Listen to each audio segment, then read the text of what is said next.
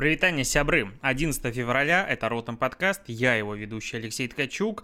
А мы обсуждаем сегодня с тобой Digital в те 10 минут, по которые я вышел из Клабхауса, потому что э, представь себе, что это вечеринка, на которой каждую секунду происходит что-то интересное, какая-то интересная беседа. По крайней мере, в моем окружении всегда есть что обсудить. Возможно, мы типа за год все так друг по другу соскучились и не можем наговориться, но блин, это реально интересно. Вчера у нас, допустим, был Тигран, а это как бы один директор Яндекса. И он пришел, отвечал на вопросы по поводу будущего Яндекс Такси, а, беспилотных автомобилей, курьеров и всего остального. Это было очень неожиданно интересно. Сегодня мы вроде бы как ждем Настю Ивлееву. И вот как бы не, нетворкинг выходит на какой-то безгранично высокий уровень, я реально боюсь там что-то пропустить, и я уже стал тысячником в, по количеству аудитории, то есть 1400 у меня человек на меня а, подписано, а, при этом ты не создаешь контент. Очень веселая штука. А, по-прежнему рекомендую тебе раздобыть инвайт, если вдруг эта тема интересна, да, просто раздобыть инвайт, попасть, понять, нравится либо нет, потому что сейчас как бы очень много хейта идет в сторону э, людей, которые там сидят, типа, ну, вы бездельники, или вы там перезабрали Дискорд и так далее, но это немножечко разные фишки, то есть пока ты не попробуешь, ты не поймешь. Я тоже два дня назад вообще не понимал прикол этой штуки. Сейчас фактически я амбассадор. А, так, новостей на самом деле не так и много на сегодня нападало. А, главное, что хочется сказать, что Facebook уже начал разработку Клабхауса, своего аналога, что Марк Цукерберг 6 дней назад туда пришел, посидел и дал команду, а, это Нью-Йорк Таймс пишет, а, своим разработчикам, э, э, ну да, своим разработчикам дал команду попробовать сделать аналог и посмотреть в эту сторону. И сейчас, как бы, понятное дело, все это находится на ранней стадии, но в целом само это приложение, насколько я знаю, два бывших выходца из Гугла сделали чуть ли не за два месяца. И оно, да, иногда глючит, но при этом с точки зрения логики и продуманности оно очень удобное. Мы вчера, допустим, записывали подкаст «Продажные блогеры» про Клабхаус в Клабхаусе. Вот как бы такая рекурсия. Потом э, этот наш комната, ну, она жила до трех утра, до полчетвертого. И в этот момент я лег спать, и там люди дальше обсуждали ментальное здоровье и все остальное. Такая, знаешь, со- совместная терапия какая-то. И очень удобно модерировать, то есть там как раз вот в отличие от того же Инстаграма или других любых социальных сетей негатива нет. Ну, а при условии того, что ты модератор или вот, короче, организовываешь комнату. Потому что ты можешь в любой момент вытянуть любого человека вообще в одной кнопкой и все, его больше нет. А все остальные просто слушают. И ты поднимаешь людей э, пообщаться. Дико интересно, дико прикольно. И вот Facebook начал делать аналог. Э, Твиттер уже выпустил как бы аналог. А, э, в Телеграме есть голосовые чаты. Короче, вот такое ощущение, что Clubhouse, вот эти вот комнаты голосовые, которые не только среди твоих знакомых, а вот просто ты видишь, что вот есть список комнат, в которых участвуют люди, с которыми ты дружишь. А вот эта история, она, возможно, станет второй, вторым феноменом сторис. Ну и третьим уже получается, потому что были сторис, потом условные тиктоки, сейчас клабхаусы. А, не ожидал от себя подобного, но как бы такой аудиоконтент, он просто разрывает. И вдвойне приятно, что у нас-то платформа Mave Digital, безлимитный бесплатный хостинг подкастов, на это фактически такая синергия, на мой взгляд, потому что аудиоконтент, а, его потребление немножечко приучает других людей, что в наушниках можно слушать, опять же, на мой взгляд, не только музыку, но и вот, допустим, подкасты. А, параллельно следующая новость из Америки. Новая администрация США отложила сделку TikTok с Oracle и Walmart а, из-за типа пересмотра политики политики президента Травма, Трампа, в бывшего, сейчас будет думать, что с этим делать, и причем на неопределенный срок. То есть ТикТок вроде бы как запугали. А сначала он должен был весь продаться, потом придумали хитрую схему, а сейчас, видимо, лоббисты очень активно протолкнули эту тему, и уже вопрос не то, что не стоит, а в моменте покупки. То есть, в принципе, о самом факте, будет ли продажа, не будет, а, поднимается, рассматривается, потому что идет забота о данных американских пользователей. Ну, то есть, в целом, если так опять же, абстрагироваться и смотреть на ситуацию объективно, происходит ровно та же ситуация, э, как с законом о том, что все крупные сервисы должны хранить э, свои данные о россиянах на территории России, или то, что происходит в Турции и во всех других странах. В целом, страны начали заботиться чуть больше о цифровых данных, не с позиции, потому что э, мы такие тут заботливые, а потому что это очень большая ценность, и данными населения целой страны, если начать ими управлять, то можно делать, конечно, много разных неприятных. Ну, опять же, мы про это говорили.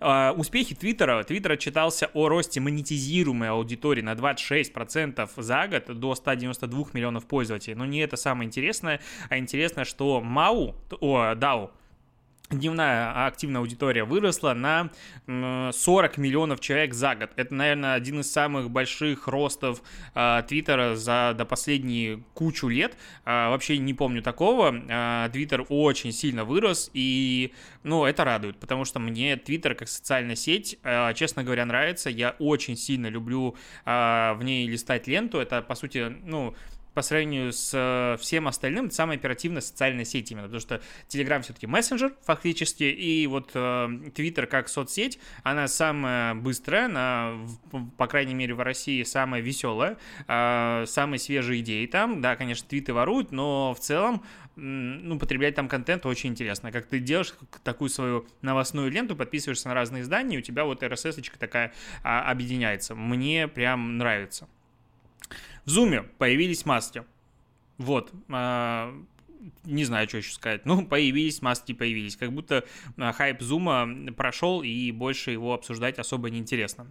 Microsoft э, предлагает купить э, Pinterest. Ну, точнее, Microsoft обратились с потенциальным интересом по покупке Pinterest к Pinterest. И сейчас соцсеть оценивается в 51 миллион, миллиард пользователей. О, пользователей Сейчас соцсеть оценивается в 51 миллиард долларов. А с момента начала пандемии стоимость Пинтереста выросла на 600%. Он бьет все рекорды. Вообще нереально. А, что сказать? Я не уверен, что Microsoft дадут купить Pinterest. То есть э, сейчас такое ощущение, ну, опять же, э, я не погружен во всю специфику, но глядя со стороны, э, кажется, что все начали очень сильно не любить покупки крупными сервисами других крупных сервисов. А у Microsoft и так есть LinkedIn, и есть GitHub, и есть Minecraft, и есть Skype, ну, который уже никому не интересен, но все же. Есть Teams, а, э, их продукт, есть очень много всего, и тут, если они купят еще и Pinterest, ну, что сказать, то есть это опять идет э, ну, объединение социальных сетей по принципу того, что было Facebook, когда он купил э, Instagram и WhatsApp, то есть, э, конечно, платформы абсолютно разные. То, что вот LinkedIn, он лежит на одном краю социальных сетей, Pinterest лежит на другом совершенно, там, максимальном, и как раз между ними лежит Facebook, Instagram и все остальное. То есть это две самые непохожие социальные сети, на мой взгляд, которые вообще могут быть. Но не уверен, что регуляторы одобрят, согласятся, потому что им сейчас надо разгребать а, свои прошлые решения по поводу покупки, продажи э, того же Instagram, WhatsApp.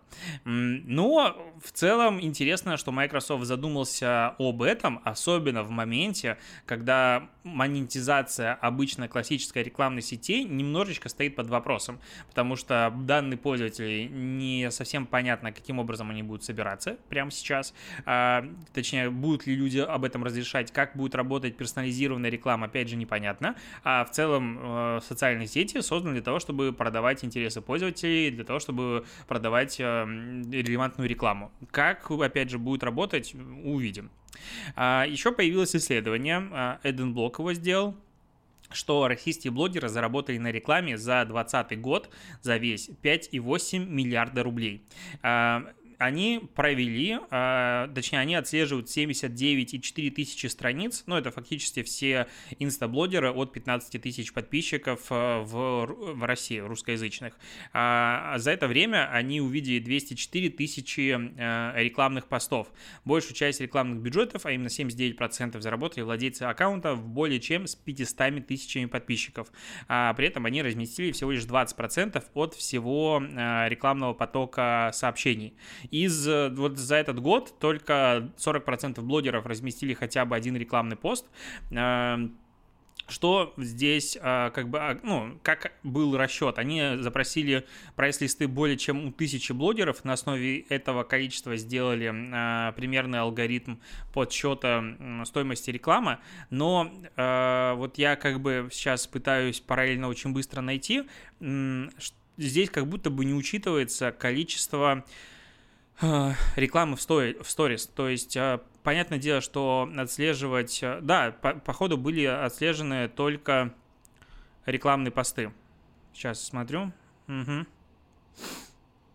Ну, короче, эта оценка, на мой взгляд, очень сильно занижена, потому что а, надо понимать, что примерно там в 6 э, миллиардов э, рублей оценивался рынок инст... Э, телеграм-рекламы в прошлом году, не в 2020, а в прошлом. И как бы это совсем не те деньги, которые крутятся в Инстаграм сегодня.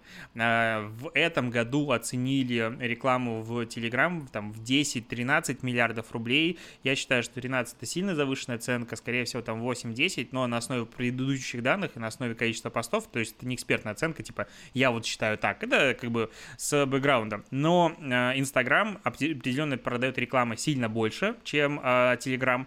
Тут намного более сформированный рынок, опять же, намного больше аудитории, э, брендов здесь больше, и это исследование учитывает сторис. Смотреть, допустим, на тот же мой профиль, то из всех рекламных интеграций, допустим, у меня их было там 40 штук за год, ну, я преувеличил, ну, допустим, какое-то число, только две было в постах. И то же самое касается практически всех блогеров. То есть сейчас рынок рекламы э, в Инстаграм переместился из постов в сторис. И это прям массовая история. Кроме того, есть всегда вопрос, что такое ну, рекламная интеграция. Рекламная интеграция — это отметка другого аккаунта, это отметка рекламный хэштег. Это что? У меня, допустим, опять же, две рекламные интеграции в постах без отметки другого профиля. Поэтому здесь как будто я очень люблю один блок э, с точки зрения оценки, с точки зрения рейтингов, классный сервис, но у меня есть ощущение, что объем денег очень сильно занижен. То есть, ну, чисто субъективно, прямо раза в два, и это как бы вообще не предел. То есть, в принципе, рынок рекламы а, Инста, Инстаграм может быть суммарный в миллиардов 18-20.